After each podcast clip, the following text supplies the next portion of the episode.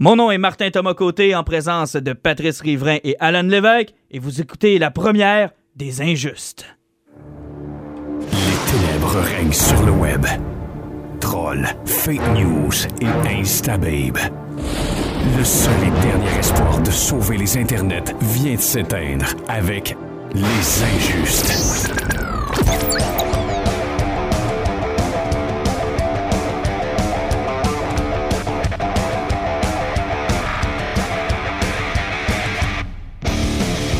Enfin, on peut lever le voile sur ce projet mystérieux que l'on prépare depuis maintenant quelques semaines. Patrice, Alan, bonsoir. Bonsoir Martin. Bonsoir Martin. Écoute, ça fait quelques mois qu'on travaille là-dessus. Idée complètement folle de se partir un podcast. Euh, C'est venu, je pense, dans mon sous-sol quand on s'est réunis, puis on s'est dit, écoute, on veut jaser de trucs geeks, on veut jaser de passion, puis on a comme perdu un peu nos repères puis nos endroits où le faire. Fait qu'on a décidé pourquoi pas le partager avec l'Internet au grand complet?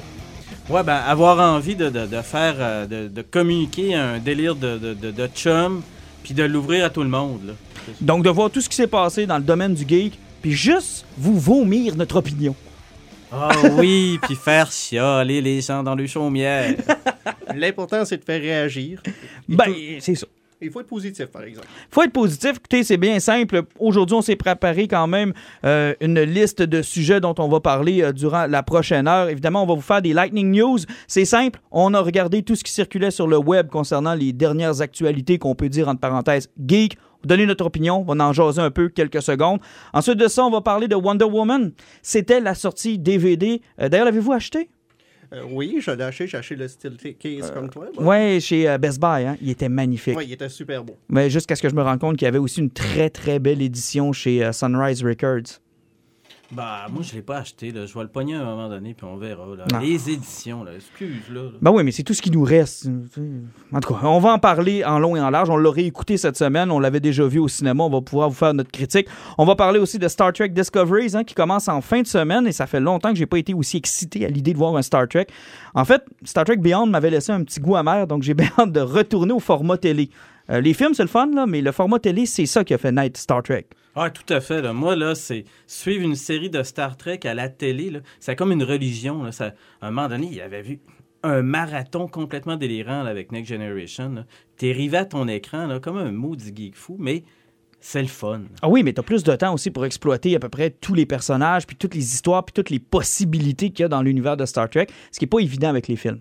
Quoique j'ai bien aimé l'univers de Abrams, là. Ouais, Abrams a fait une super belle job. Il y a eu des bonnes euh, relectures de trucs, mais l'écouter à la télé, là, ça va être autre chose. C'est un autre cachet. Fait qu'on va vous jaser de ça. Et en terminant, on vous parlera aussi euh, du Batman Day. C'est demain. Ben, en fait, pour ceux qui nous écoutent ce soir, c'est demain, mais pour les autres, c'était samedi. Dépendamment de quand vous nous écoutez. Je suis habitué de faire de la radio en direct. Hein?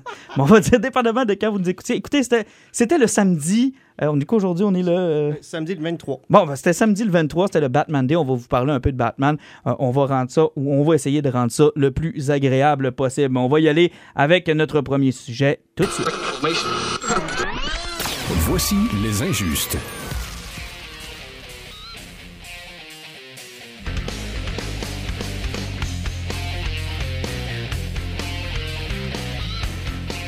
Et euh, si on commençait ça avec un tour d'horizon des différentes nouvelles qui ont circulé cette semaine, je vous lance quelques sujets, on essaie d'en parler un peu, on essaie d'en passer le plus vite possible. J'en ai fait une liste, euh, ben, en fait, je l'ai fait avec vous la liste, donc vous êtes déjà au courant des sujets dont on va parler.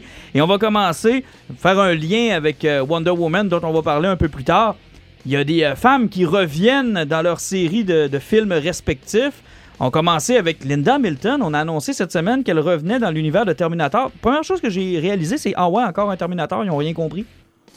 Ben, en réalité, je pense que c'est la réponse de James Cameron par rapport à sa série de Terminator qui était brisée, puis son insulte qu'il a vécu par rapport au succès de Cal Gadot en tant que femme forte, ça qui a brisé son caractère de Linda Hamilton, de Sarah Connor. Ça fait qu'il il décide de la ramener et de faire un Terminator Days of Future Past. Ça fait qu'on prend tout ce qui existe après le 2, on le scrape, puis on fait un gap que ça fait deux fois qu'il fait ça. Parce que là, il l'a refait. Puis il l'avait même fait avec sa série TV à l'époque. Effectivement. Puis il l'avait fait avec euh, Terminator Salvation. On l'avait fait avec Terminator Genesis. En fait, on a essayé de le faire dans Genesis. J'ai essayé de comprendre surtout Genesis. Ben, j'ai essayé de comprendre quand elle a fait pour perdre un pied et demi dans Genesis. Puis elle n'a pas de dragon aussi dans Genesis, ce qui est assez spécial. D'habitude, on est habitué d'avoir avec des dragons. Mais sinon, elle revient. Moi, le commentaire que j'ai aimé de Cameron, c'est Pourquoi Arnold Schwarzenegger, Sylvester Stallone, euh, celui qui a fait Drago, dans, euh, le, le- Ivan Drago dans euh, Rocky Lundgren. 4, Dolph Lundgren. pourquoi ces gens-là ont le droit de revenir, mais chez les femmes, on n'en a pas vu encore de ces comebacks-là? J'ai trouvé ça. C'est vrai, pourquoi elles pourraient pas revenir? Ça pourrait être intéressant. Non, ben, je sais pas. Euh, James Cameron, c'est un frustré. Puis euh, on va voir ce que ça va donner. De toute façon, après le Terminator 2, tout était mauvais. Fait Non, moi, je pense que cette série-là, il n'y a rien à faire avec ça. Euh, même Schwarzenegger a l'air à dire euh, OK, on, scrape tout puis on décolle. Ça fait, ça fait tellement longtemps qu'on essaie de redécoller, puis écoute, à un moment donné, t'arrêtes de t'acharner sur un cadavre. Ouais, ils vont-tu essayer aussi de, de rajeunir euh, Schwarzy comme ils l'ont fait dans plein d'autres affaires, puis que Ah, ce- genre pas de bon. cheesy eye-là, ça marche pas? Non, non, c'est vraiment, vraiment pas bon. Euh, autre sujet, cinéma québécois. On a eu les résultats cette semaine. Écoute, c'est une des bonnes performances du cinéma québécois.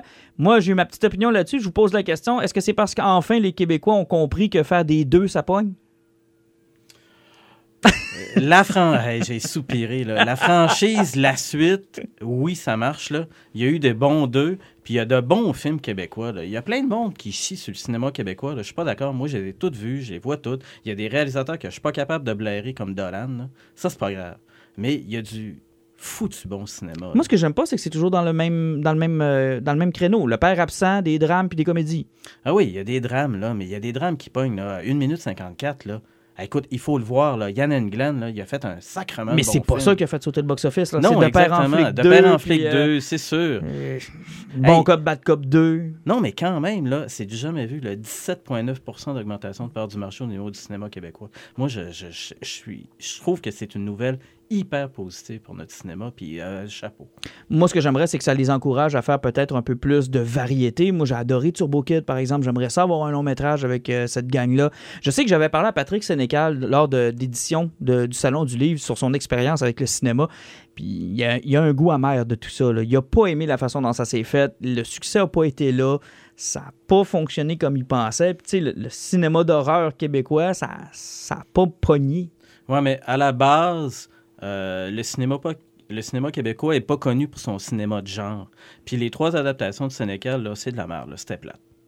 Euh, T'es sévère, mais oui, c'était Ouais, je c'était suis pas à la hauteur. là. Je suis sévère, les gens sont habitués que je sois sévère, puis je suis direct. Ben, Euh, Il y a des affaires intéressantes qui s'en viennent. là. Euh, J'en parle tout le temps à tout le monde autour de moi. Là. Robin Aubert avec les affamés qui s'en viennent. Allez voir la bande-annonce. L'accueil au, au mais c'est pas Festival lui de qui avait fait Toronto. Saint-Martyr-des-Données? Hey, C'était écœurant, c'est mais ça, c'est sous-estimé comme Je film. Puis Aubert est sous-estimé. Mhm. Puis il a tripé en le tournant. C'était gare, c'est fou. Puis la bande-annonce. Hey, le retour de Didier Lucien là, après son AVC. Ah, ça va être être quelque chose. Non, ça va être bon? Euh, Tom Raider, on a eu la nouvelle bande-annonce cette semaine, ainsi que la nouvelle affiche qui a été photoshopée euh, juste assez à ton goût, Alan? Ben oui, il faut dire qu'il y avait un petit coup de brontosaure. C'était super cute, là, mais euh, c'était incroyable. C'était pas réussi, hein? Ah non, on- on avait l'impression que la tête avait viré à 180 degrés puis que toutes ses vertèbres avaient cassé, je sais pas trop, là, mais c'était affreux. Là. Qui a demandé un nouveau Lara Croft? Pff, moi, ça me faisait ni chaud ni froid. Là, Euh, Là, j'ai comme appris cette semaine qu'il y en avait un nouveau avec l'actrice dont j'oublie le nom. Là. euh, Je pense qu'elle s'appelle Alicia Vikander. Ouais, c'est ça. Puis Mais écoute. Elle est tellement belle. Ouais, mais elle est pas britannique. Ah, je m'en fous. Ouais, mais Lara Croft est britannique. On s'en fout, ça aussi, là, que Lara Croft était britannique. Ben, Écoute, là, ils prennent plein de monde d'autres origines pour faire telle autre affaire, là. non, je sais bien. là, moi, ça, ça me dérange pas. Alicia Vikander est super bonne. Elle a fait des bonnes affaires. euh, C'est une actrice qui est intéressante. Moi, j'ai hâte de le voir parce que l'engouement est revenu après le retour des jeux euh, Tomb Raider. Tout le monde a tripé là-dessus. Puis là, bang, on a un nouveau film. Oui, l'affiche était... euh, Mais euh, moi, j'ai hâte. La bande-annonce, vous en avez pensé quoi, entre autres, euh, Alan? Ben, d'une certaine façon, c'est rassurant au niveau des fans parce que ça rappelle beaucoup le premier jeu au niveau de l'histoire puis aussi des séquences d'action. Donc, euh, on, on sait qu'on s'en va sur un terrain connu que le monde a beaucoup, beaucoup apprécié. Donc, euh, on a bon espoir que ça va nous faire oublier les deux précédents. Et j'espère que ça va être meilleur que Jumanji. On peut-tu pas parler de Jumanji 2, gardons? Ouais, Jumanji, là, j'aimais ça. là. Moi, c'était un trip d'enfant, Jumanji. Oui, le premier, mais le deuxième, ça n'a pas l'air très très bon. là. Ouais, il n'y a pas une fille dans le corps d'un gars puis un gars dans le corps d'une fille, là. Transgenre! Diversité! hey, euh, parlant de transgenre, non, même pas. Darth Vader, c'est pas un transgenre, mais il a été, euh, il a été vu sur le plateau de tournage de Han Solo. C'est toi qui m'es arrivé avec ça. Ah, Alan, ça veut dire quoi? Ça veut dire que Disney a compris euh, comment on fait de l'argent? Ben, c'est parce que j'ai l'impression que c'est comme. Il y, avait un petit peu peur qu'ils ont sorti Rogue One. Ça fait qu'ils ont fait. On va rajouter une petite séquence à la fin, Darth Vader. On va, promouvoir ça un petit peu dans la bande-annonce comme de quoi qu'il passe. Ça fait que. On va faire une couple de millions de plus avec ça. C'est que là, la question se pose on a-tu pas confiance en Han Solo pour dire qu'on va mettre une séquence de Darth Vader dans le film? Mais en même temps, c'est lui que je veux voir. Mais C'est- pourquoi? C'est parce que Han Solo n'a jamais croisé Darth Vader. C'est que qu'est-ce qu'il fait là dans ce film-là? C'est Boba Fett que ça prend. Si Han Solo a eu du trouble dans sa vie, c'est avec Boba Fett. Puis possiblement, s'il a eu fait son Kessel Run ou si cave, c'est parce que Boba Fett devait courir Mais, après. mais c'est quoi cette mode de toujours être autour des personnages qu'on veut voir? Hey, on va faire un film de Batman, pas de Batman. On va faire une série de Superman, pas de Superman. On va faire un film de Star Wars, pas de Darth Vader. On va faire... C'est quoi cette maudite obsession de vouloir enlever les personnages qu'on veut voir à l'écran? Mais c'est parce que dans Star Wars, il y a un problème. là. C'est parce que si les fans ne voient pas ce qu'ils veulent voir, là, ils n'aimeront pas ça. Tu sais, nous, on connaît quelqu'un qui a détesté Rebelle saison 2 parce qu'il n'a pas vu Darth Vader. J'en fais partie. Oh, tabarnouche, là. On dirait que vous Ouais, mais je comprenez m'en plus fous rien. des nouveaux personnages. Je veux pas y voir. Ils m'intéressent pas. Toi, t'as des bouts de l'histoire que t'as pas catché. hein. Pas grave. Non, mais t'as, vu Gotham, là? Ils sont tous contents de nous montrer un petit gars avec euh, un costume de Batman qui est pas Batman. C'est quel intérêt? Zéro intérêt de voir ça, moi. Mais tu parles de Bat Devil. Non, non, je peux. Hein? Ben, c'est un mix de Daredevil avec Batman. Il est pareil, le costume. J'avais pas C'est réalisé. fou, là, ça ressemble tellement à Daredevil. Ah, c'est. C'est tellement laid. En tout cas, fais-moi pas. Regarde, tu veux pas parler de Jumanji, fais-moi pas parler de Gotham, ok? Si tu veux me faire choquer, là, fais-moi parler de Gotham. On passe à autre chose. Ah non, ça me frustre bien, bien raide. Puis Darth Vader, s'il est dans Han Solo, ne serait-ce qu'un petit caméo, je vais être bien content de le voir. Sincèrement, moi, je vais être content de le voir. Euh, HBO, euh, qui veulent faire un remake de Watchmen, j'ai aimé le film, j'ai aimé la bande dessinée. Est-ce nécessaire de retourner dans un format de série télé? Mais je pense que c'est pas un, un remake, parce que je pense qu'ils veulent adapter ce qui avait été fait un prequel. Qu'est-ce qui est avant le Watchmen? Donc, euh, à l'époque où les Minutemen existaient, puis qui faisaient leur propre règne. Donc, euh, les bouts de. On s'en sac totalement. Le bout qui servait finalement juste à aimer ce qu'on a vu dans le film. ouais. HBO euh, a beaucoup, beaucoup, beaucoup de- d'espoir avec ça pour que ça soit le prochain Game of Thrones. là. Tu sais, Les autres, ils veulent aller chercher euh, du cash avec ça. Puis en même temps, tu dois avoir un espèce de créateur fou avec sa barbe qui est en train de faire une messe noire pour que le studio explose. Fait que- Puis, Mais- c'est HBO, on sait que le comédien va avoir du fun en sacrament. Ouais, ça c'est sûr. Mais on va faire justement un parallèle avec l'autre nouvelle. Il va falloir regarder si HBO sont sérieux dans leur adaptation de Watchmen. Ce qui se passe avec Netflix et les séries de Marvel, on commence à avoir une baisse de popularité. Moi, j'ai décroché après la première saison de Daredevil. J'ai adoré la première saison de Daredevil. Mais moi, quand ils sont arrivés avec Jessica Jones, puis, pff, regarde, j'ai arrêté ça là. Ben, j'ai eu le même problème. Moi, Jessica Jones, j'ai eu de la misère à tenir la série parce que, de un, le méchant n'était pas crédible parce qu'il aurait pu le ramasser dans le premier épisode. Ça prenait juste un casque d'écoute euh, qui bloquait le son, puis il sacrait une claque d'en face, puis le film était fini. Merci pour le spoiler. Tu sais, euh, mais c'est pas grave, là. Tu le vois après 30 secondes dans le premier épisode. Après, ils ont embarqué avec Luke Cage, ils ont ramené un petit peu d'intérêt. Puis après, ils ont mis Iron Fist, puis euh, je pense que le public s'est endormi là. Donc, euh, personne n'a écouté Defender parce que tout le monde dort encore sur Iron Fist. Defenders, c'est bon, pas bon? C'est mauvais. Moi, j'ai écouté euh, toutes les autres. euh, j'ai tripé. J'ai pas écouté Iron Fist. euh, le personnage, moi, j'ai pas d'intérêt. Puis en plus, l'acteur avait l'air vraiment mauvais. Puis là, j'ai commencé à écouter Defender avec ma blonde. On l'a clenché en quelques jours. Et Dieu que c'est mal tourné. Il y a des super bonnes passes au début. C'est bien pensé au niveau des couleurs. Mais quand tu arrives puis que tu te dis que eux autres, ils se tapent tout à main nue sur quelqu'un, ils tapent dessus une première fois. Mais ils tapent pas pour que le gars il se relève pas parce qu'ils veulent se battre une deuxième fois avec. Hey, c'est cave en Christie comme scénario. Mais est-ce qu'ils doivent être absolument être incorporés dans le Marvel Universe ou on les laisse avec Netflix puis on, on touche pas à ça? On- on- il faut les laisser à part. Ils n'ont pas le choix. C'est à peu près comme euh, euh, euh, Agent of S.H.I.E.L.D. chez euh, CBC, ABC. là. Ah, C'était mauvais ça aussi. Ça s'est rattrapé un peu avec le temps, là, par exemple. là. Donc, mais sauf que, il faut que tu les laisses à part parce que c'est- une gamme qui est à part. euh, c'est un budget qui est à part aussi. Donc, euh, il faut les laisser vivre avec ça. Puis, je pense que Netflix a compris que peut-être prendre des acteurs qui ne savent pas se battre pour ce genre de série-là, c'est peut-être une idée de cave. Je vais terminer avec notre dernier sujet. C'est le Comic Con de Québec qui s'en vient rapidement dans le mois d'octobre. Je sais pas si vous avez l'intention d'y aller, messieurs. Moi, j'y vais. Moi, j'y vais aussi. euh, C'est Les- un peu, c'est décevant. Quoi Moi- penser des artistes qui sont invités? Moi, je vais aller voir euh, Pierre Falardeau. euh, je vais aller voir. euh, je, vais, je vais aller voir les BDS. J'ai-tu dit Pierre Falardeau? Ouais, Pierre Falardeau, il, est pas- il souffre pas de la maladie d'être mort, lui. Je suis peut-être mêlé, là. mais en tout cas, je vais aller voir Falardeau, je vais aller voir Cab, je vais aller voir plein de jeunes BDistes québécois là, qui valent le détour, mais le reste, là, écoute, là, c'est. Ils ont même pas Yannick Paquette. Ouais, Il me semble que Yannick... c'est assez facile. Ouais, mais Yannick Paquette, il, Non, non. il- il- il est Je sais, mais c'est quand même un gros nom de l'industrie du comic. ouais, ouais, c'est un, un Québécois. sais, il n'y en a pas 20 écoute, 000 pattes, là. Ouais, mais il rentrera même pas par la porte tellement il a la tête enflée. Ouais, je sais bien, là, mais on peut pas le pousser genre par parachuter au-dessus du Congrès. ou- Je sais pas, c'est- je sais pas c'est quoi le problème avec le. le- Mais, mais j'ai eu le même problème avec le Comic Con de Montréal. Si on n'avait pas eu Patrick Stewart à la dernière minute, il y, avait Kevin Eastman qui était leur gros, gros, grosse vedette, mais en dehors de ça, il n'y avait pas grand-chose. Moi, je me rappelle des bonnes années où on y allait ensemble, Pat. Ouais, quand on était à Toronto. Il t'avait des Christie de line-up, mais même à Montréal, il y a déjà ouais. eu des line-up Ouais, plus intéressants que ça. Et un des phénomènes que j'observe de plus en plus, c'est que c'est devenu des, des conventions de cosplayers. Mais oui, le Comic Con, comique, le comique, le mot comique, il n'y a plus rien à voir avec les conventions qu'on va. Non, tu as deux choix. C'est soit des vedettes de séries télé, qu'on voit énormément. J'en ai vu plusieurs à Montréal cette année. À Toronto, ça a été la même affaire. Puis des maudits cosplayers qui, maintenant, pire que ça, chargent pour te faire prendre en photo avec eux autres. Ben oui, effectivement, c'est rendu à ce niveau-là. Puis sans compter, tu vas sur YouTube, tu vas chercher, mettons, Comic Con San Diego, n'importe quoi, sur PC Center, là, tu vas rien voir les montages des, des cosplayers avec une toune qui joue en arrière, c'est tout ce que tu vas voir. Tu sais, les gars, à 300 livres avec une barbe, là, je me déguiserai pas en Batman pour aller à une convention. là. Beaucoup de respect pour ceux qui veulent le faire. Tant mieux pour vous autres. là. Puis c'est bien correct. Puis je trouve ça cool parce que ça met de l'ambiance à la convention. Mais ce n'est pas vrai que c'est mon point d'intérêt premier quand je vais dans une convention. C'est pas ça. C'est pas de vous voir. Ben moi, je serais curieux d'y aller déguisé en Ewok. Là. Je suis sûr que je filtrerais. En week-end? Mais à Wicket, ah ouais, Wicket, je l'ai- je l'aime tellement Wicket. Ah oui, t'as, juste la bonne taille en plus, ce serait parfait. Avec la petite barbe, là, c'est super, super. Mais euh, sincèrement, un peu déçu des invités qui sont là. Euh, je sais que puis pour travailler ici avec des gens qui sont dans le domaine de l'événementiel, ça doit tellement pas être facile. Ça doit tellement pas être facile d'attirer des gens, puis d'attirer du monde, puis d'essayer d'avoir une programmation qui a de l'allure dans ce milieu-là. Tu sais, rappelle-toi, Pat, on est allé voir à Toronto Jim Lee, il était accessible, c'était facile. J'ai vu récemment quelqu'un qui m'a parlé de sa visite pour aller voir Jim Lee. C'est plus pantoute pareil, là. Ça, ça a complètement changé. C'est plus autant accessible que ça l'était. Là, là c'est des fils qui finissent plus, puis c'est des prix, puis c'est, des, c'est de l'argent. Patrick Stewart, ça m'a coûté 120$ piastres pour avoir une signature. Là. Ben, c'est toi qui voulais 120$ piastres pour Patrick Stewart. là. Non, je sais, mais c'est quand même quelque chose, non? En ce moment, au niveau des conventions, la seule façon que ces gens-là ont d'être payés, c'est euh, c'est justement là. Tu as la photo, tu as le cos dans l'entrée, euh, tu as telle, telle, telle affaire.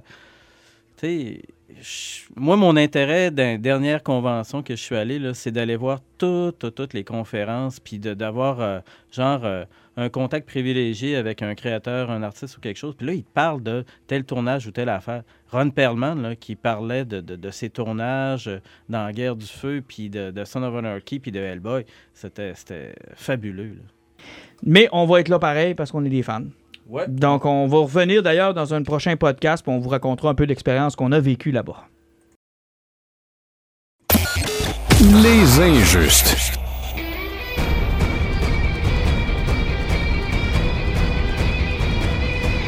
Est-ce que Wonder Woman a sauvé le DC Movie Universe? Est-ce qu'on s'en va enfin vers quelque chose qui a de l'allure? Est-ce que enfin on peut ne pas avoir peur de la sortie de Justice League en novembre prochain?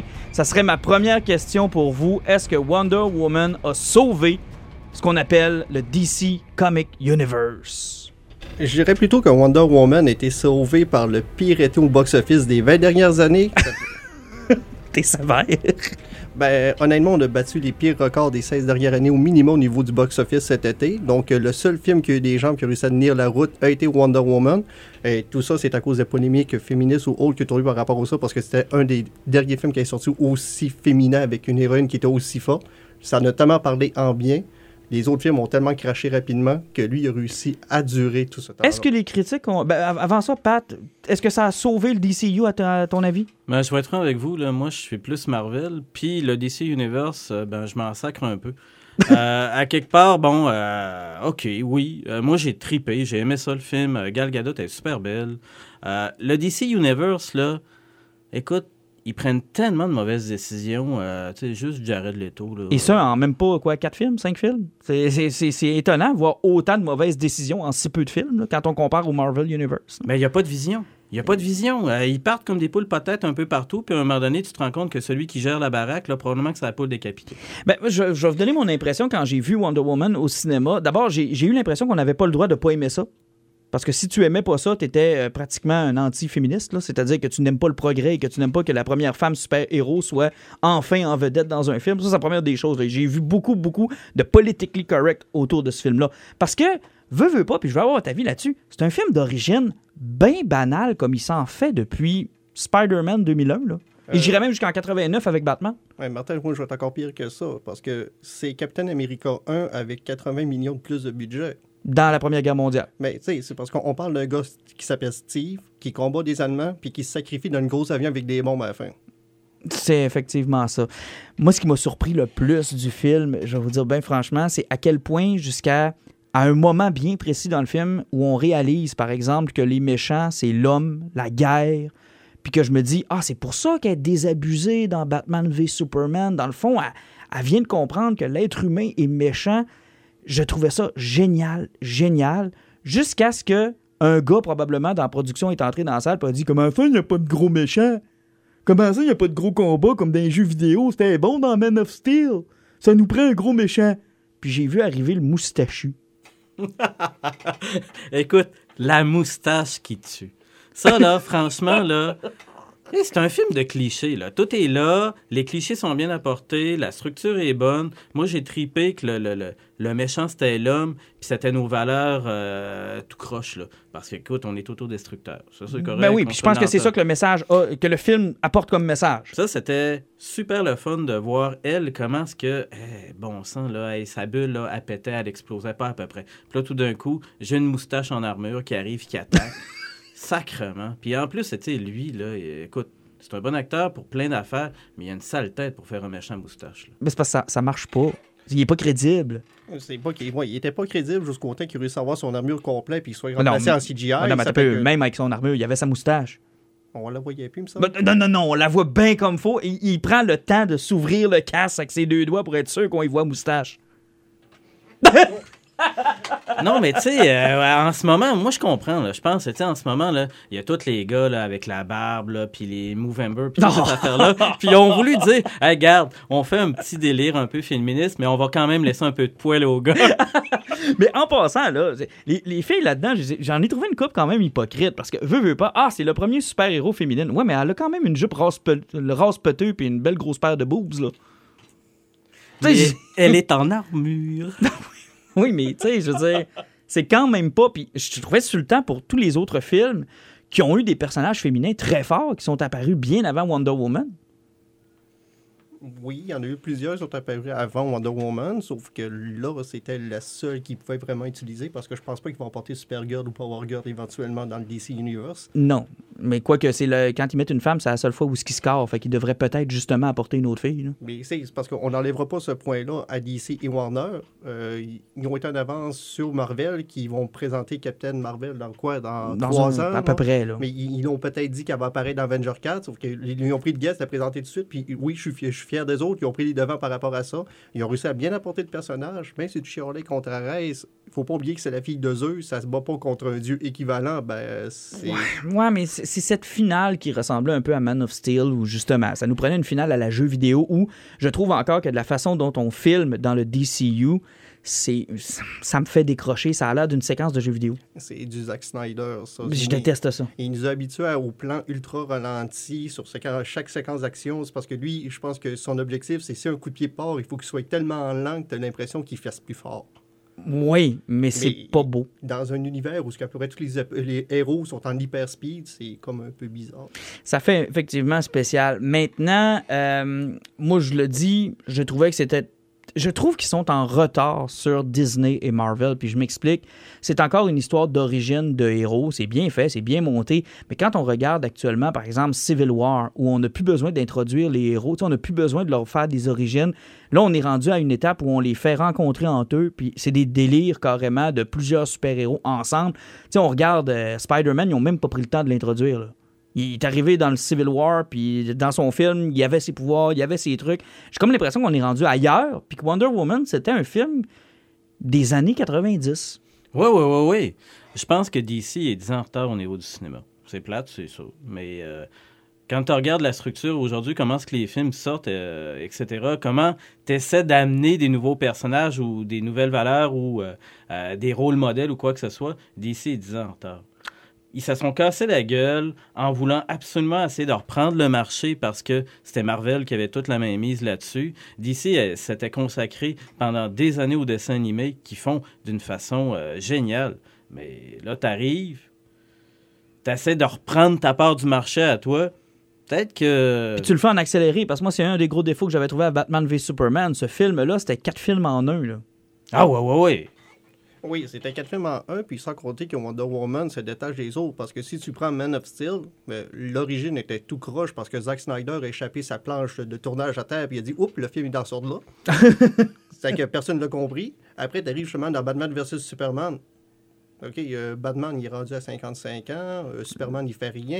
Il n'y a rien qui est expliqué dans ce film-là. Lex Luthor, ben, c'est Arrive de nulle part. c'est son fils violé par son père. C'est comme, euh, OK, pourquoi? Puis Non, non, c'était très, très complexe. Puis il y avait plusieurs éléments de plusieurs comiques, plusieurs influences, puis toutes les histoires en même temps. euh, c'était, c'était un beau bordel. Tu sais, quelqu'un qui n'était pas habitué à l'univers des super-héros, qui était allé voir ce film-là, il est sorti de là avec un mal de tête. Moi, ma blonde, il a fallu que j'y- pas parce qu'elle est une noune, il a fallu que j'y réexplique trois, quatre fois parce que moi, j'avais lu du stock qui s'est retrouvé dans le film pour aucune bonne raison. Là. J'ai fait comme, ouais, ça, ça vient de tel comique, ça, ça vient de telle place. Oui, oui, ça, c'est un problème de DC, je pense.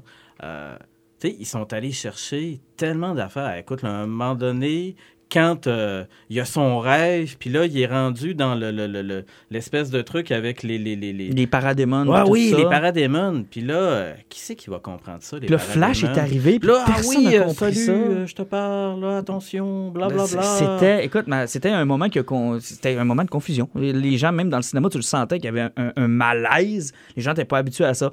Ils ont du retard. Maintenant, leur solution, est-ce que c'est de se détacher de cet univers qui est partagé par tous les super-héros, puis se concentrer uniquement sur des films qu'on appelle stand-alone, comme ils le faisaient avant avec euh, Christopher Nolan, par exemple? Est-ce que ce serait de retourner à la vieille recette pour DC, de mélanger les deux, ou de persister en pensant qu'éventuellement, ça va se relever? Ben, ce que je pense, parce que veux, veux pas, on a Justice League qui va sortir au mois de novembre, que Josh Whedon est en train d'en retourner à 90%. Euh, là, il y a plein de rumeurs cette semaine qui est sortie, comme de quoi que Lex Luthor, on le verra plus dans le film. Iris West va éclairer aussi. Ça fait que le film est en train d'être refait au grand complet. Puis ils ont confirmé que The Flash allait être Flashpoint Paradox. Ça fait que ça, c'est le bouton reset par excellence. Si ça plante, ils n'ont rien qu'à changer le scénario, puis euh, The Flash court trop vite, puis l'univers éclate, puis on en recommence à zéro. Ah, mais je pense à mon oncle Gilles puis ma tante Ginette qui va aller voir ça, Flashpoint Paradox. C'est bien trop compliqué. Ils vont capoter. Même moi, ça me tente pas, là. Ah, Ils vont Tu capoter. sais, je vais voir tous tout, tout, tout, tous les films de super-héros, puis euh, tout le monde dit que je suis un bon public, puis que j'aime des films que le monde trouve que c'est plate, puis que c'est des navets, puis c'est pas grave, ça, je l'assume.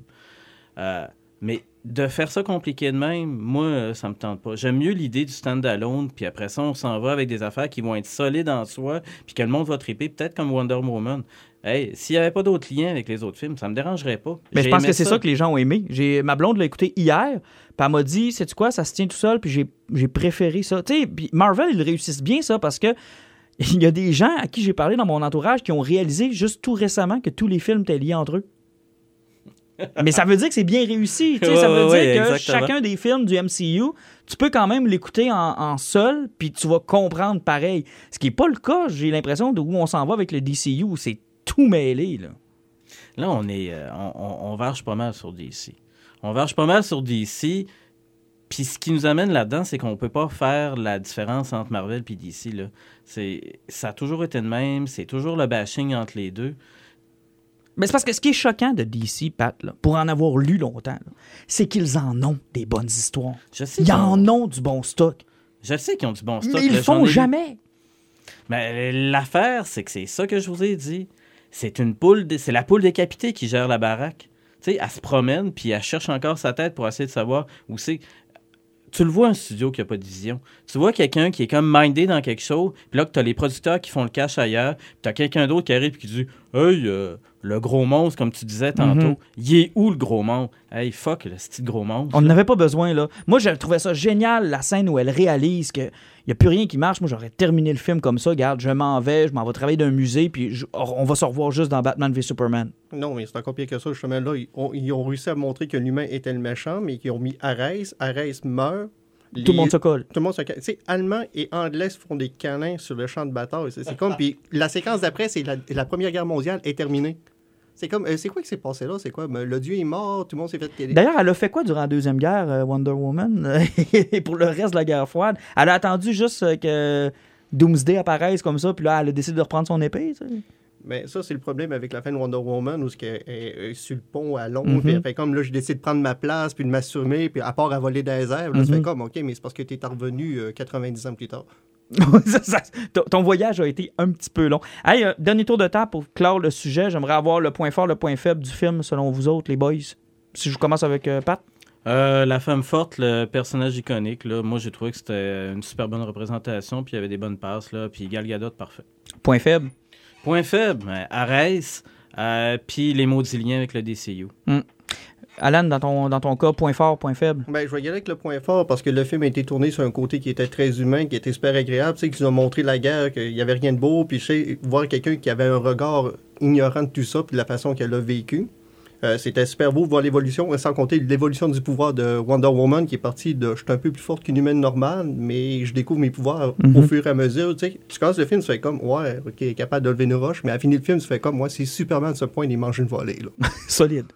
Point faible? Euh, Le point ferme, c'est tout le casting qui est alentour. Euh, ça fait que le All-in Commando BS qui sert à rien. Euh, Oui, donc je me rappelle même plus des noms. Euh, puis sans compter qu'il y a ça. Puis euh, aussi, euh, pour un film qui parlait autant du multilingue, là, puis qu'il y a deux personnes qui sont parlés en huit langues différentes tout le long du film, il n'y a pas un foutu allemand qui a dit un mot allemand.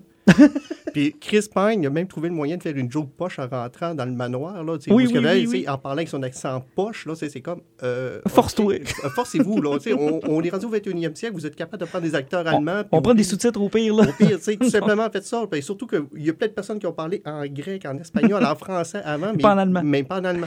Euh, je te dirais, moi, point fort, la performance de Gal Gadot, je pense qu'on peut pas passer ça sous silence. Puis le fait aussi qu'Hollywood, pour une véritable fois, euh, a casté Chris Pine dans le rôle qu'on réserve aux femmes habituellement, puis ils l'ont respecté. Ils n'ont pas tenté d'y faire prendre la pôle, ils n'ont pas tenté d'y donner un moment à lui dans le film qui aurait pu, comment je pourrais dire, porter ombrage à Gal Gadot. Ils ont vraiment ça, ils l'ont vraiment réussi. Point faible, à part tout ce qu'on vient de dire, j'ai encore beaucoup de misère avec la palette de couleurs des films de- du DCU qui semble avoir du gris, du gris pâle, du gris foncé, du rouge gris, du bleu gris, puis peut-être un peu encore de gris pâle pâle. Eh, T'aimes pas le gris? Ah, Ouais, mais et tu parlais de Chris Pine qui avait pris le rôle de la femme. Tu avais remarqué que la passe dans la ruelle, c'est la passe du premier film de Superman? Effectivement, à l'inverse. À l'inverse. À l'inverse. Les injustes. I thought my jokes were bad.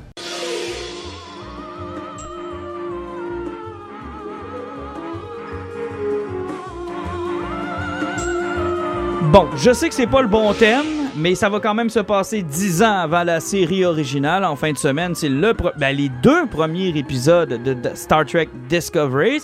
Et c'est un projet qui, à l'ère de l'Internet et des médias sociaux, est demeuré très secret. On en sait peu ou pas sur cette série. La question que j'ai le goût de te poser, Pat, as-tu hâte? J'ai super hâte. Euh, un fan de Star Trek, là, mes premiers souvenirs de Star Trek, c'est quand j'étais jeune, là, puis que le dimanche, là, il y avait une de mes sœurs plus vieille que moi qui me faisait un sourire baveux là, en me disant Ah, moi j'écoute Star Trek, toi t'es obligé d'aller à la messe. Et là, là, c'est l'enfer. Ça m'a rendu fou, ça. Mais, là- ça fait un bout, ça. Ça fait un bout. Ça fait un bout parce que j'écoutais la première série de Star Trek en français à TVA. Là. OK, oh boy, les syndicated, là. Ouais, ouais, Euh, donc, pas, t'es pas si vieux que ça, là. T'es pas vu en 1962, là. Non, non, non, non. Mais il y en a qui diraient que j'ai probablement fait la Première Guerre mondiale, mais ça, on s'en fout, ça. C'est pas grave, passe par-dessus ça. Exactement. Moi, j'ai un- j'ai- j'ai j'ai hâte, j'ai faim de Star Trek. Là. Je suis super content. Euh, on va voir comment est-ce qu'ils vont nous amener ça. Je fais partie là, de la minorité qui a même aimé Star Trek Enterprise. Fait que, Ouais, ça, c'est une minorité. Puis ce qu'on a compris cette semaine, puis ce que j'ai été étonné d'apprendre, c'est que Discoveries, euh, il a fallu attendre la fin du contrat des films avec J.J. Abrams pour avoir une série parce qu'il était impossible d'avoir les deux en même temps. Il pouvait pas y avoir l'univers de J.J. Abrams et ses trois films et une série télé. C'est la raison pour laquelle on a été privé d'une série télé depuis euh, si longtemps. Quoi, Enterprise, ça s'est terminé en quelle année? 2005 euh, ouais, je pense que c'est 2005. Il y avait même eu le projet à un moment donné, après cette série-là, d'un Starfleet quelque chose. Ok. Une autre série sur l'Académie qui n'a jamais eu lieu, euh, qui a été comme remisée dans un tiroir. Et là, euh, mais c'est deux univers tellement différents, mais en même temps, c'est lié à tel autre parce qu'ils l'ont mixé avec les deux Spock. C'est complexe, Star Trek. j'étais un peu déçu, moi, que la nouvelle série ne soit pas justement dans ce qu'on appelle le Kelvin Timeline, donc dans le nouvel univers de J.J. Abrams. J'aurais aimé qu'on puisse utiliser cette, cette porte de sortie-là parce que dix ans avant la série originale, t'es quand même après Enterprise, donc t'es entre les deux. Il va y avoir des, des contradictions comme c'est le cas dans bien des, dans bien des séries de Star Trek. Là, ça, ça sera pas chic. Là. Il va y avoir des contradictions, mais si on reprend cette idée-là, là, c'est de refaire la même affaire qu'on pense tantôt quand on parlait de DCU, quand on parle de Marvel, c'est de toujours tout vouloir lier. Et ça, là, euh, c'est ça.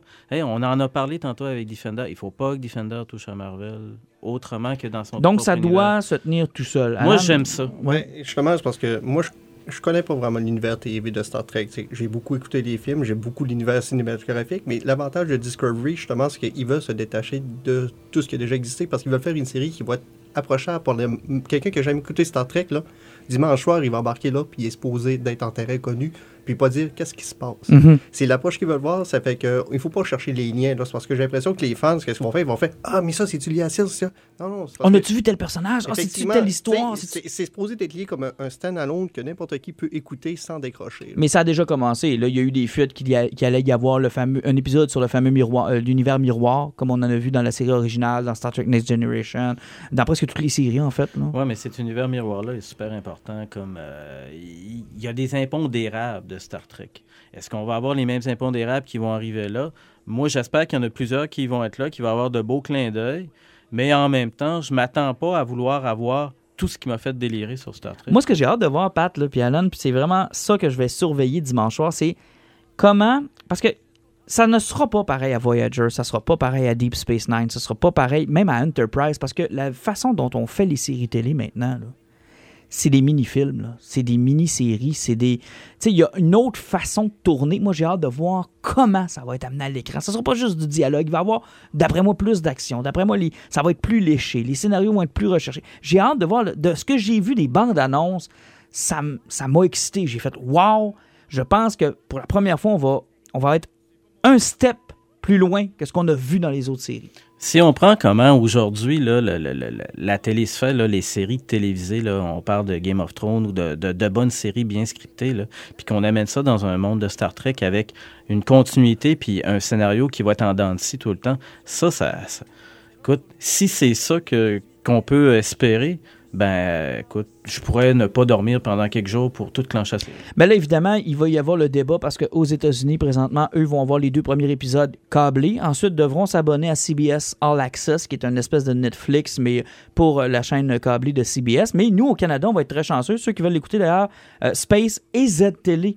Euh, en simultané, vont l'avoir et en anglais et en français. Moi, j'ai jamais vu ça, euh, Pat. Je me rappelle pas avoir vu ça. J'ai jamais vu ça non plus. Euh, je savais pas que euh, ça se faisait. Je savais même pas que quelqu'un était assez audacieux pour sortir simultanément dans nos deux langues une série en même temps le même soir. Et nous, on n'aura pas besoin de s'abonner à absolument rien. Moi, ce que j'ai compris, c'est qu'on allait avoir l'ensemble des épisodes sur Space et sur Z-Télé. Ben exactement, c'est ça. Euh, C'est une chance incroyable pour une fois que c'est de notre bord, là. Ben, c'est une chance incroyable. C'est plutôt que je pense que les Américains ont appris de leur erreur passée. Euh, comme si on prenait d'autres séries qui avaient été achetées par Yahoo, on pourrait parler de Community, où ce que ça avait été acheté par ces chaînes-là, puis ils ont les frontières virtuelles qui existent. Ça fait que comme CBS Access, ça peut pas dépasser la frontière américaine. Ça fait que les Européens, la Grande-Bretagne, le Canada, on n'a pas accès à ça. Personne n'a accès à ça partout dans le monde. Ça fait qu'ils ils sortent une émission qui leur coûte une fortune en effets spéciaux. Personne ne peut l'écouter. Ça fait qu'ils ont vendu les droits directement. C'est les premiers qui osent faire ça, dire Hey, on fait de quoi? On sort ça sur une plateforme Internet, mais vu que la frontière existe, bon, on va vendre ça aux chaînes normales ailleurs. Puis c'est une idée de génie parce que c'est nous qui vont en profiter. Mais effectivement, puis ça, ça règle un gros problème parce que tant que le problème des, des frontières virtuelles ne sera pas réglé, ils n'auront pas le choix de dealer comme ça. Puis en plus, pour autres, c'est des entrées d'argent. T'imagines-tu une série qui est pas encore sortie? Il y a le- Z-Télé, là, va pas payer le petit prix là, d'une série qui était cancellée comme ils font le trois quarts du temps. Alors, la série cancellée, ils la rachètent, ils payent ça 10$, piastres, ils ont 22 épisodes, ils ont un an de marde. Sauf que là, la série n'est même pas encore sortie, ça a dû coûter une Mais fortune. les fans aux États-Unis sont en délire. Là. J'ai vu des. euh, D'abord, ils sont en délire sur le concept de l'émission, sur les personnages qui ont été. Ça, c'est une chose, je m'attendais à ça. Mais sur le concept de devoir payer pour CBS All Access, eux sont en maudit. Ils sont vraiment maudits. Ouais, c'est sûr qu'aux États-Unis, l'idée est pas la même. ça, ça branle un peu dans le manche pour ça, ça c'est certain. Ben, ils veulent sauver leur système parce que moi, de ce que j'ai cru comprendre, c'est que CBS All Access, c'est, ça ou c'est fini. Là. Star Trek Discovery, c'est leur, leur bouée de sauvetage. là. Il faut que ça fonctionne, sinon le service est mort. Ouais, ils ont fait un all-in. C'est carrément un fait- all-in. ouais, ouais, ouais. Ben, c'est Une pas- série populaire. c'est- pas le seul all-in, euh, all-in, parce que veut, veut pas, tout s'en va là-dessus. Parce que la plupart des chaînes de télévisées veulent s'enligner là-dessus parce que le monde, ce qu'ils veulent maintenant, c'est avoir leur série euh, euh, disponible n'importe quand, quand ils veulent. Puis ils peuvent attendre avec ça. Puis même au niveau du cinéma, comme on le connaît, ça s'enligne là-dessus parce que euh, c'est Warner puis Universal qui ont déjà confirmé que possiblement qu'à partir de 2019, un film qui sort au cinéma a un droit de 90 jours avant de dis- distribuer ailleurs. Sauf que là, ils veulent sortir une chaîne où ce que tu vas pouvoir prendre le film trois semaines après qu'il soit sorti au cinéma, puis pour 40$, pièces, tu vas pouvoir l'écouter dans ton salon. Ça fait que l'Internet, pour la distribution, là, c'est, ils veulent s'enligner là-dessus parce qu'ils n'ont pas le choix, parce que le corps normal est en train de mourir, parce que tout ce qui est anglophone, nous, au Québec, on se sent moins parce qu'on est francophone. On est protégé un peu de On ça. est protégé parce que Netflix nous fait peur, parce que le trois quarts du monde ne parle pas anglais. Sauf que là-bas, aux États-Unis, tout le monde parle anglais. Ils n'ont pas ce problème-là. Ils n'ont pas ce problème-là. Ça fait que tout ce qui rentre ailleurs fait mal au corps parce qu'ils battent des records. Là. Eux, c'est pas 1 de personnes qui, qui coupent le corps par année. Là. C'est, c'est des pourcentages. C'est, c'est 3, 4, 5 C'est beaucoup là. plus élevé. C'est- Donc, ils n'ont pas le choix de se rattraper là-dessus. Je me demande si en même temps, l'idée de, de l'avoir vendu euh, à des chaînes conventionnelles, c'est pas un clin d'œil au fait que les heures de gloire de Star Trek, c'était la télé traditionnelle. Ben, moi, je pense que c'est là que ça doit s'écouter, Star Trek. Et Moi, je comme, aussi. comme je crois que Star Trek, j'ai bien aimé les films de Abrams, j'ai rien contre les films de Abrams, contrairement à bien des fans qui ont détesté. Moi, j'ai aimé ça. Je pensais qu'au cinéma, pour un Star Trek, quand c'est plate et que c'est très monologue et que c'est très série télé, exemple Insurrection, là, c'est pas écoutable en, en salle de cinéma. là. C'est, c'est pas, c'est pas fait pour ça le cinéma. faut que ça pète un peu plus pour un Star Trek. Puis je je pense que Abrams l'a bien rendu avec ses trois films. Mais le format traditionnel de Star Trek, c'est la télé. Ouais, c'est la fait. télé. Ça vient de là. C'est ça. C'est écouter un feuilleton à la télé. Là. Star Trek, là, l'idée de James Roddenberry, là, c'était une longue affaire. euh, c'était une belle utopie euh, humanitaire. euh, c'est complètement capoté. Là. Tu sais, le gars, il était hyper en avance sur son temps. Ben, parlons justement en dehors du format. Est-ce que tu crois que la série va survivre? Euh, là, on a les deux premiers épisodes. On a au moins une saison de complète. Euh, Est-ce qu'on peut s'attendre? Est-ce qu'il y a encore de la place pour Star Trek? Il y a plus de place pour Star Trek qu'il y a de la place pour The Orville de Seth MacFarlane. Ben, parlons-en, ouais. Mais les Orville, par exemple, il faut leur donner. Si on a une preuve, là, c'est qu'ils ont battu tous les records de, de code d'écoute sur le premier épisode de Fox des- de, de plusieurs, plusieurs, plusieurs années. Ça fait que. Est-ce que le monde sont prêts pour Mais ils l'ont autre- déplacé. Ben, là, ils l'ont- C'était le dimanche, là, c'est devenu le jeudi. Euh, oui, effectivement, mais quand le premier épisode de double qui est sorti, là, ils ont battu tous les records de, de premier épisode d'une nouvelle série. Ça fait que. Puis en plus, c'est comme un dérivé de Star Trek. Ben, c'est parce que The là, pour ceux qui l'ont pas vu encore, c'est la, la série de Seth MacFarlane qui est, je peux même pas dire fortement est- est inspiré de Star C'est Star Trek. Mais c'est le vieux Star Trek. C'est ce qu'on a déjà vu. C'est le vieux Star Trek, c'est étrange. euh, c'est supposé être une. Lui, il appelle ça de la dramamédie, euh, de la comédie dramatique. Et puis il y a de l'argent dans cette série Il y a énormément de cash, là, juste au niveau des effets spéciaux, au niveau des maquillages, euh, telle affaire. Mais parce que tout semble tomber à plat. Moi, j'ai un critère, là, puis ma blonde le dirait. Là, si j'écoute de quoi, de science-fiction à TV, là, c'est instantané. Là, après quelques secondes, je vais dire Ah, maudit que le vaisseau est beau. Si ça, je le dis, là, c'est que je vais triper sur la série. Je suis comme un kid qui tripe sur les vaisseaux Puis dans ce cas-là, non? Dans ce cas-là, là, je comprends pas la façon dont le gars a dit Ah, là, les gens vont triper sur nos vaisseaux. C'est lettre en sacrement. Moi, ce que je pense, c'est que je me suis dit, tant qu'à copier autant, parce que tu sais, il y, a une- il y a une différence entre parodier quelque chose. Galaxy Quest l'avait très bien réussi. Puis c'était génial, Galaxy Quest. C'était super bon. c'était super drôle, bon. là. Mais là, c'est tellement copié, c'est tellement pareil, c'est tellement semblable que je me suis dit, pourquoi ils n'ont pas convaincu les gens de Star Trek de juste le placer dans l'univers de Star Trek puis d'avoir juste peut-être un autre genre de série, tout simplement? Euh, Possiblement parce que Seth MacFarlane a un ego incroyable puis qu'il s'aime tellement qu'il avait besoin d'avoir son propre terrain de jeu. Puis moi, j'ai juste peur à la prochaine fois. ça- pour moi, ça va arriver au 6-7e épisode. Là, checkez bien ça, l'épisode cabaret musical. Ouais, c'est sûr, il va y avoir de la chanson. Ah oui, il faut que ça chante. euh, il faut. Parce que le gars, il a des tics, là, comme, euh, comme Ah plein oui, de oui, réalisateurs. oui, oui. Il y a du talent, faut- mais c'est un maudit C'est ça. Puis c'est l'enfer, là. Dans le premier épisode d'Yorville, là, t'as as la supposée phrase punchée killer quote joke. Puis là, t'as comme un délai de tant de secondes où les autres réagissent après. C'est vraiment pour nous donner le temps. Je la ris dessus. Euh, moi, ça m'a causé des malaises, cette série-là. Euh, moi, J'ai été- aimé et pas en même temps. Ouais. J'étais comme pas sûr.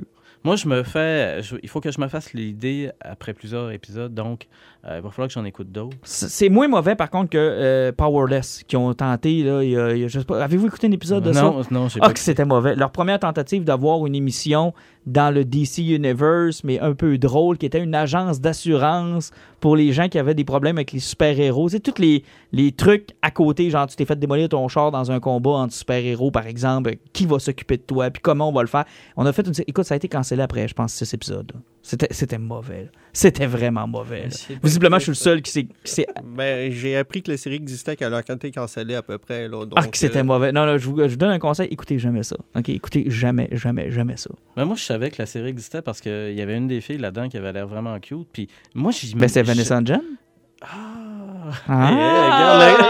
Eh, Son intérêt j'arrive- J'arrive.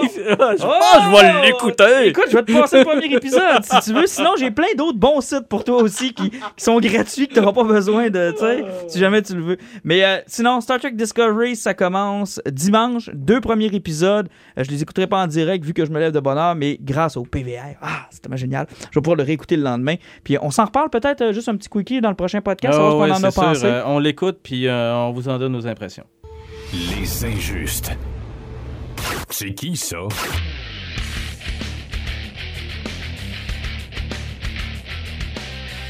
Ben, c'est nous autres.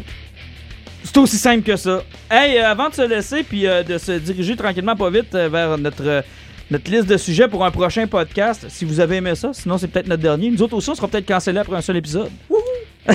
on pourrait mettre ça dans un. D'un coup, c'est notre seul et unique. On le sait pas. Non, mais on est résilient. Là. Juste pour être baveux, on va revenir encore. On va persister dans l'erreur. Vous avez pas aimé ça, on va vous en donner encore plus. Ça fait que aimez-nous, puis peut-être on va partir. Si vous nous aimez, on va peut-être en faire moins souvent. Plus vous, nous- vous nous aimez, moins vous allez nous entendre. Non, sincèrement, avant de partir, puis euh, c'est une habitude que je veux prendre avec vous autres, les boys, parce que je veux qu'on couvre le plus d'univers possible. Puis comme des fois c'est difficile, tu sais, on a des horaires, on a des, tra- on a des travails, on a des, des choses à faire. Donc de, de dire qu'on qu'on a tous vu et tous lu la même chose, ça serait utopique. Donc j'aime j'aime ça finir avec un tour de table, savoir qu'est-ce qui vous, euh, qu'est-ce qui vous accroche cette semaine, qu'est-ce que vous êtes en train de lire, euh, de nous vendre un peu finalement votre, euh, votre geeking des dernières semaines, voire derniers mois. Commençons avec toi, Alan. Euh, C'est qu'est-ce que tu lis, qu'est-ce que tu écoutes? Ben, moi, présentement, là, je suis encore pas mal dans mes lectures de Star Wars. C'est que veux, veux pas, avec un nouveau film qui s'en vient, ça veut dire une tonne de romans encore qui sort. Donc, euh, je suis encore pas. Y en a-tu beaucoup des romans extérieurs? Parce que je vais te dire, ben franchement, quand Disney a annoncé que plus rien n'était canon, je me suis pas lancé dans la lecture de nouveaux romans. Ok, euh, juste pour te dire, depuis qu'il a annoncé The Force Awakens, là, je- ça occupe 90% de ma lecture. là. Honnêtement, là, ils sont rendus à presque 20 romans de sortie déjà. On apprend-tu vraiment réellement quelque chose? Euh, C'est le problème du nouveau standard des romans de Star Wars présentement, c'est qu'ils actent sur un personnage à chaque fois, puis ils sont très linéaires, puis ils vont jamais chercher rien qui est à côté. OK, donc ça... Mais pourquoi tu continues de les lire d'abord? OK, bon, j'ai eu ma réponse. Question suivante. Fait que ça occupe pas mal 90% de ton temps de lecture. Oui, effectivement. Puis là, dernièrement, justement, je viens de finir de lire Captain Phasma, où ce que je pensais apprendre quelque chose d'intéressant. Et? Finalement, on a appris que c'était une viking qui était habillée avec une jute ou une peau de loup, je sais pas trop quoi, sur une planète qui s'est fait ramasser par un gars et qui, par après, s'est montée une armure avec, euh, tu sais, le vaisseau de Naboo qu'il y avait dans le premier épisode, là. Ah mon Dieu, c'est son armure, ça? Ouais, elle a pris des plaques d'un des vaisseaux de même. fait que c'est pour ça qu'elle est mauvaise de même. Ah, ouais, effectivement, là, mais bon. euh, Ne touche jamais à la prélogie. Si tu, es, euh, si tu erres dans l'univers de Star Wars, tout ce qui a été dans la prélogie touche pas à ça. ben, c'est une curse la base, c'est pour ça qu'elle finit d'un compacteur, je suppose. Donc, euh, Bon, ben écoute, tu me donnes le goût de les lire. C'est fou, raide, là. Non, mais il y en a une couple qui valent la peine, par exemple. Sauf Ok. que, que le problème, c'est que c'est à peu près 60 là, c'est de la dombe totale. OK. Sinon, Pat, qu'est-ce qui te fait triper, qu'est-ce qui te fait vibrer? Euh, Qu'est-ce qui me fait vibrer? Euh, côté euh, littérature québécoise, euh, il vient de sortir euh, Les Contes interdits. Euh, quatre auteurs québécois qui des contes. euh, Peter Pan, Hansel et Gretel, euh, Blanche-Neige, puis, puis, puis, puis, puis, il m'en manque un. Les Trois Petits Cochons. Euh, c'est assez assez hardcore, c'est de l'horreur. Les Trois Petits Cochons, c'est des pervers sexuels. Captain Crochet, c'est un détective privé qui parle contre tout le monde, qui est médisant, qui s'est fait dévorer une main par un cannibale. Holy c'est- shit. C'est hallucinant comme concept. C'est de l'horreur québécois. Euh, c'est de la littérature tripante. C'est peu- disponible partout? On peut... C'est disponible partout, c'est vraiment cool. Puis euh, bon, on peut se croiser les doigts, on va voir, euh, on sait jamais, ils vont peut-être être au Salon du Livre, qui s'en vient la semaine prochaine en passant. Ensuite de ça, deuxième truc qui m'allume, il y a un nouveau Anne Rice de sortie. Ouais, ça a passé donc bien sous le radar, ça. J'ai Ouais. pas vu passer ça. Under Radar, il y a plein de monde qui ont, qui ont, qui ont dit Ah, tabarnouche, un nouveau Anne Rice. Ouais, mais t'es pas rendu dans les anges, elle. Oui, elle a tripé sur les anges, elle avait tout renié, puis là, à un moment donné, elle a dit Bon, ben, vive les vampires, on revient là-dessus. Euh, c'est peut-être ça, je sais pas. Ou peut-être que les Le gens- cachet est là? Euh, ouais, ou peut-être qu'elle s'est rendue compte que tout le monde virait fou ange. Euh, ouais, pas ange, puis vampire. Là. Je suis un peu malé, mais tout le monde vire fou vampire. Et t'es en train de le lire, le nouveau Anne je l'ai pas encore ou- commencé. Euh, ça va probablement être une affaire qu'il faudra que je lise à un moment donné. C'est sûr. On va voir. Ce que j'écoute, Scream Queen, deuxième saison sur Netflix. C'est Moi- ça avec la fille de Carrie Fisher, ça? Es-tu encore Oui, avec la fille de Carrie Fisher, avec la fille de, avec une des Roberts, avec Emma Roberts, avec Jamie Lee Curtis qui revient aussi dans Halloween bientôt. Mhm. Euh, ça, c'est super trippant. C'est toutes, toutes, toutes, toutes, toutes les conventions du film d'horreur sont là-dedans. C'est drôle, c'est cool, ça se lâche pas mal. Et il y a juste deux saisons, donc on peut la, on peut la reprendre euh, sans se taper 28 saisons. Exactement. Beaucoup d'épisodes par exactement. saison? Ou, euh, Euh, je me souviens pas, c'est peut-être 13, 12, 13, quelque chose. Ok. Il faudra que je vérifie ça. OK. Hey, dans mon cas, moi, je suis très, très comics ces temps-ci. D'abord, je suis dans le nouvel euh, euh, event, event qu'on appelle là, Dark Knight Metal chez DC Comics. À date, euh, Scott Schneider, que j'adore, qui a fait probablement l'une des plus belles runs sur Batman depuis euh, Jeff Loeb, je pense, tellement que c'était très bon le stock qu'il a fait dans New 52, entre autres. Et là, avec Dark Knight Metal, il va aller nous rechercher tout ce qu'il a fait dans Court of All et les livres subséquents.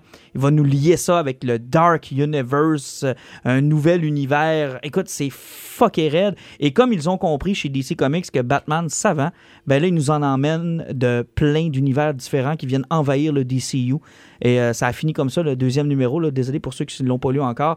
Mais là, on a des Batman de toutes sortes d'univers, mais toutes plus capotés les uns que les autres, dont un qui est une version du Joker, mais en Batman, qui a l'air complètement débile, tout droit sorti de Resident Evil. Euh, sincèrement, c'est- non, non, c'est complètement capoté. Et l'écriture de Scott Schneider, encore une fois, c'est génial. Moi, je veux un bat singe. Non, il n'y a pas de bat singe. Ça Et prend- euh, Il y a- il y a un Spider-Pig, il y a un ça prend Spider, Bat-Pig. ça prend un bat singe. Et l'autre chose, c'est euh, Dark Knight euh, Master Race qui vient de sortir en TPB. Écoute, je savais même pas qu'après Dark Knight Returns, ben, oui, on avait fait Dark Knight Strikes Again. Il y a eu All-Star Batman and Robin. Je te dirais que Frank Miller, il fait partie de ceux que j'appelle qui doivent prendre leur retraite et peut-être se sauver sur une autre île. là. Ben, il fait partie du monde qu'il faut qu'il comprenne que les années 90 sont finis. je pense que plus tu y laisses de l'espace, moins c'est le fun pour ce qu'il a déjà écrit. Et tu te rends compte qu'il est épuisé, le gars, puis qu'il il suit plus, là. Ouais, c'est un, c'est un électron libre, le gars. Euh, euh, comme quand on avait vécu là, les, les- les mauvaises années de Chris Claremont sur X-Men, où il s'était craché parce qu'il était rendu tout mêlé, le pauvre gars. Euh, Qui a tellement été un grand auteur. Je pense que Miller, là, il, euh, je sais pas. Il va falloir que je le lise, ton Batman. Fait que... Ben écoute, je te le prêterai, mais je pense qu'il va falloir qu'on passe à autre chose, parce que sincèrement, écoute, j'en ai la moitié de lu, puis j'ai de la misère à embarquer, mais ben, ben, ben de la misère. Hey, puis avant de se laisser...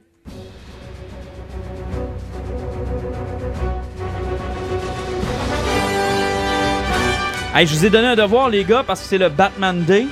Je sais, hein, je rien que parler de Bat. Je rien que parler de Batman, mais qu'est-ce que tu veux? C'est- mon idole. Je ne, je ne jure que par Batman. T'as un t-shirt de Spider-Man, t'es pardonné. Ouais, ça c'est. c'est, euh, Qu'est-ce que tu veux je te dis? Hey, c'est méchant, ça. Dis pas ça, c'est pas vrai. Je dois garder mon image. J'ai un t-shirt de Batman, c'est pas vrai. N'écoutez pas Alan, je n'ai pas de t-shirt de Spider-Man. Cela étant dit, c'est le Batman Day. Et euh, je vous ai demandé de sortir, tous médias confondus, votre histoire préférée de Batman. Votre truc préféré de Batman, tous médias confondus. Le comics, TV, film, comédie musicale. Y en a-tu eu? Je sais pas. Mais votre truc préféré, Alan? Ben moi, honnêtement, là, ça va aller au Batman de Tim Burton de 1989, parce que le film est sorti, j'avais quoi, à peine 10 ans? Ça fait que le cinéma est encore plus ou moins accessible. C'était comme le premier gros film de super-héros qui était sorti. Ça fait qu'il y avait comme le petit hype là, du petit gars qui fait comme Hey, je vais aller voir ça, je vais voir ça. Puis surtout qu'à l'époque, à part le Superman de Richard Donner, on n'avait pas tenu Ah, connu grand-. Il y avait rien dans les super-héros. Puis là, on sort avec un super euh, héros qui est super dark, qui a l'air un petit peu violent. Puis en plus, c'est Michael Keaton. Là, tu fais comme Ah, ça a l'air nice, je vais aller voir ce film-là. Puis sans compter que ce film-là, en plus d'avoir présenté le personnage au grand public, parce que oui, Batman, on le connaissait à cause de Adam West. ça Ouais. pas là parce que Pour les bonnes et les mauvaises raisons. en 1989, il n'y avait pas encore Paul Dini avec euh, Batman The Animated. Mhm. Ça fait que ça, c'était dix ans plus tard. là. Donc euh, on, là, on embarque avec ça. Puis là aussi, on embarque le thème iconique de Batman que tu viens de faire jouer. Danny Elfman qui crée le thème de Batman Encore à ce jour, encore à ce jour. C'est comme le thème de Superman qui avait été créé à l'époque ou à la fin des années 70. par John Williams. Par John Williams, c'est ça. Là, on, on- on identifie Batman à, à une trame sonore. Puis Mhm. ça, ça, ça a été iconique, puis justement, ça va vivre à travers le temps. On va encore adapter le Batman là, avec ce, ce son-là, cette musique-là pendant encore des années et des années. là. Pat, ton euh, moment Batman? Ben moi, c'est un truc qui revient à mon enfance. Euh, quand j'étais petit, là, j'écoutais la série de Batman avec mon meilleur ami de l'époque, Martin. Puis, euh, on s'est toujours, on- pendant toute notre année de primaire, on s'est ostiné sur une affaire sur le foutu bateau. On comprenait pas l'anglais, fait qu'il disait, on disait ensemble le bat-boîte. On savait pas trop comment le dire. Puis moi, je m'ostinais en disant, non, c'est pas le bat-boîte, c'est l'aquabat. Donc, C'est ton plus beau souvenir de ah, Batman? c'est ça, mais c'est parce que c'était trop trippant, parce que tu t'as jamais personnifié Batman pour courir dans le gazon puis oh oui, oh roche, oui, je l'ai fait. Je l'ai on fait trippait, là, nous autres. Là. Moi, je faisais toujours le pingouin. Donc, c'est quoi? C'est la série des années 60 qui, Ah, moi, qui est un beau ça. média? Ah ouais, c'est un beau- Moi, j'ai aimé ça. Euh, J'aimais euh, le, le, le, le côté, là, c'était tellement kitsch, la, la couleur, le délire, les, les dialogues étaient complètement délirants. Moi, j'ai j'ai un vieux souvenir là-dessus. Là, je- mais c'est sûr, j'ai trippé sur plein d'autres affaires de Batman, mais ça, c'est un beau souvenir. Écoute, je, je peux pas être en désaccord avec vos choix, puis garde, moi aussi, ça fait partie de, de, de- de mon admiration pour Batman, ces deux moments-là. J'ai Hoche qui m'a fait découvrir le comic, parce que à l'époque, j'en lisais pas de comic, puis c'est le premier comic que j'ai lu, mais j'ai arrêté mon choix sur The Long Halloween, qui est, selon moi, le livre de Batman que n'importe qui d'entre vous pouvait lire comme un bon livre, tout simplement.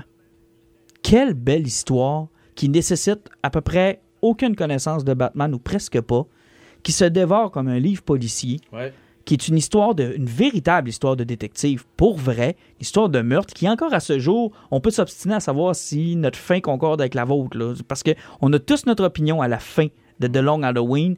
Et sincèrement, si vous avez jamais lu de comic de Batman, moi c'est toujours mon conseil, le premier que vous devez lire, même si l'art est pas toujours à, mon, à son meilleur, Tim Sale c'est pas mon préféré, mais The Long Halloween, selon moi, c'est Batman. Il n'y a pas de défaut dans ce livre-là. Il n'y en a pas.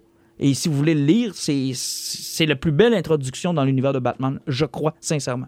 C'est vraiment le, le meilleur. Ben, Batman a toujours été plus fort dans ses stand-alone que dans l'univers, en quelque sorte, où qu'il est pratiquement que mé- méta-humain. C'est vraiment qu'on le présente de son côté détective que le personnage devient intéressant. Je pense que ça a été le gros point fort de la série de Paul Dini des, à la fin des années 90. C'était c'était le détective qu'on avait là-dedans.